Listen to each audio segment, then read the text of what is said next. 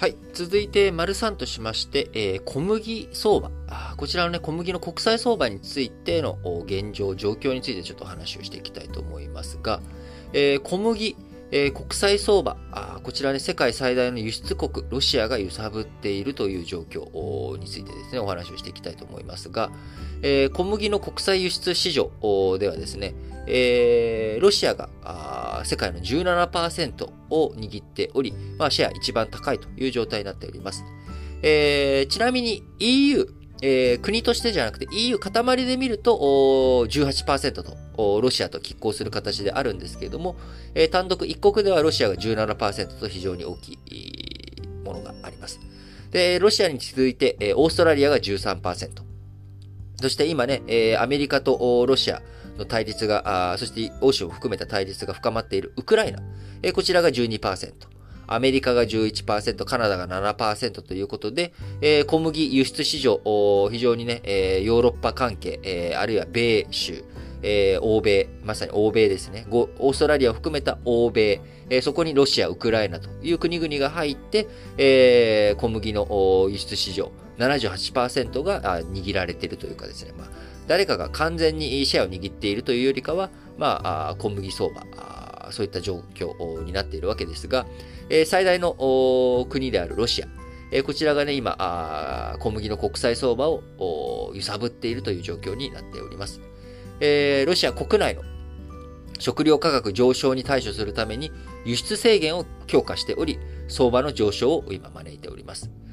さらに同じ小麦輸出国であるウクライナウクライナとの緊張が深刻化すれば、えー、前回ね、えー、ロシアがウクライナのクリミア半島に侵攻した2014年、えー、この時にも、えー、ロシアとウクライナという、まあ、あの、1位と3位のですね、輸出国。ここが、騒乱に巻き込まれていく。え、そういった状況の中で小麦の価格が急騰するということが2014年にありましたが、え、今年今、えー、ロシア情勢、えー、ウクライナ情勢、非常に緊迫化した状況にあり、えー、戦争一歩手前の状況だという認識持たなければいけないという強いメッセージがですね、いろんな会議の場で出ているわけですけれども、えー、再び、そこで、えー、本当にね、戦争、戦火が開かれると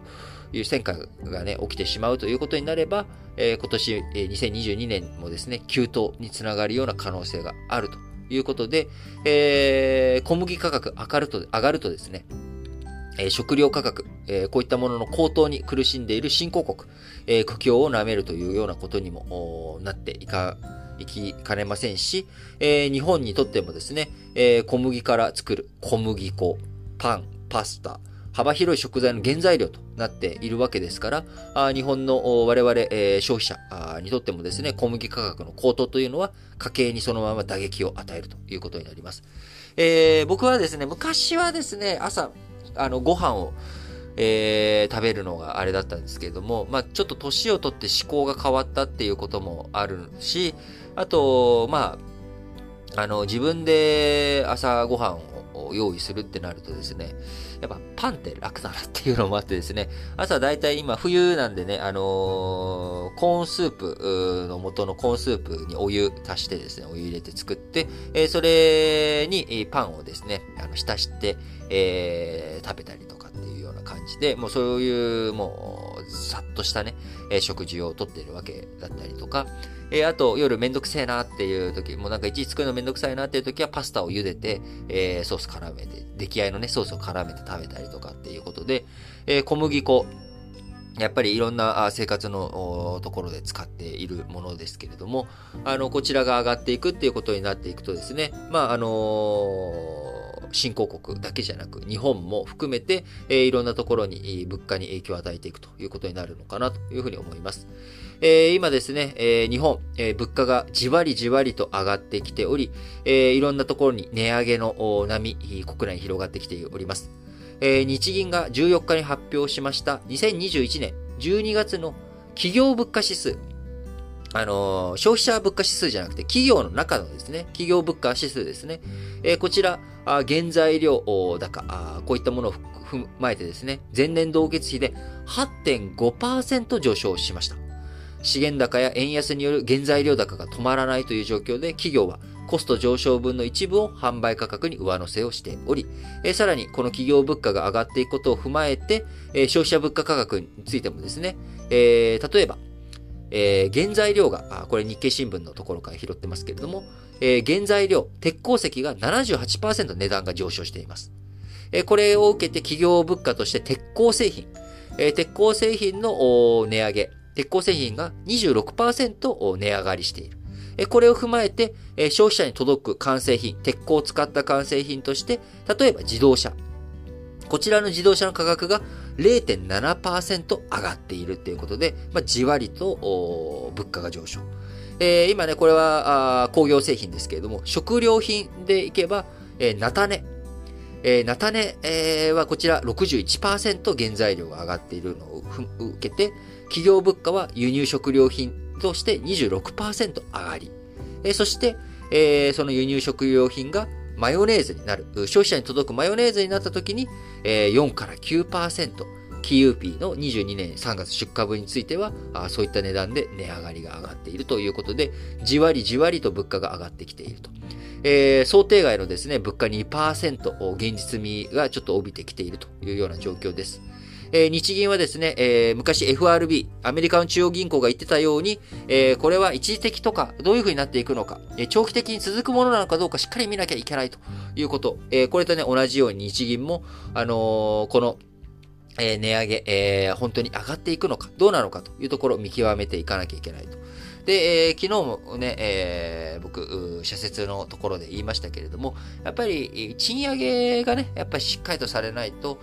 賃上げをしていく。で、賃上げをしていくためにも、賃上げされたらちゃんとちょっと高くなっても、えー、ちゃんと財布の紐緩めるよというところ、えー、そして経済を回していくんだっていうところ、これにね、どういうふうに、えー、国民が思っていけるかどうか。あそこの部分が政治がやっていくか、あの、舵取りですよね。やっぱり政治がやらなきゃいけないことって、で実務というところは僕は正直官僚とかですね、えー、そういったところにベースは任せたらいいと思うんですよ。で、政治家がやらなきゃいけないっていうことは、まあ、あの、交通整理だったりとかですね、いろんな意見対立とかがあるところを調整していく。で、えー、その意見対立を調整していくためには、やっぱり、あのー、安心感。えー、この人たちなら、ちゃんと聞いてくれる。こう、自分たちのあれをできなくても話を聞いてくれるとかね、まずはやっぱそういったところからあ信頼感を醸成していくっていうのがやっぱ大切ですよね。えそして信頼感があるっていうところは、やっぱあのどういうふうに醸成するかっていうと、ダブルスタンダードがないとかですね、えー、あれはこれ、これはそれ。で、ね、僕らが一番最初に受け取ったダブルスタンダード、えー、家庭によって違うかもしれませんけど、あの、何々ちゃんを見習いなさいとか、見習いなさい。何々くんのように勉強しなさいって言って、子供ね、比較で、えー、どこどこの誰々と、のようにしなさいと。えそれに対して、え何々くんちのお、お家はこうなんだけどって言うと、えよそはよそ、うちはうちって。一体どっちやねんと。ダブルスタンダードね。えー、外を、ま、見習うべきなのか。えー、うちはうちとしてやるべきなのか。みたいな。まあ、こういった、まあ、これはまあ全然、あのー、細かいダブルスタンダードですけれども、世の中ってどうしてもダブルスタンダードになっちゃう部分っていうのは出てくるわけです。えー、こういったものをどういうふうに調整していくのか、あそしてあるいはダブルスタンダードの理由を、なぜこれはこれ、これはこれ、ダブルスタンダードじゃないんだよと。えー、ここの部分においてはこうしなきゃいけないけど、ここの部分はこうなんだよっていうようなこと。えー、これをね、しっかりと、こうやっていく。それがね、やっぱ政治に求められてることだと思いますし、今、あ政治家ね、改めて今日、丸一のところでも言った、やっぱ海部俊樹さんの姿勢、えー、いろんなところからまた再び今の政治家たち、学んでいってほしいなというふうに思います。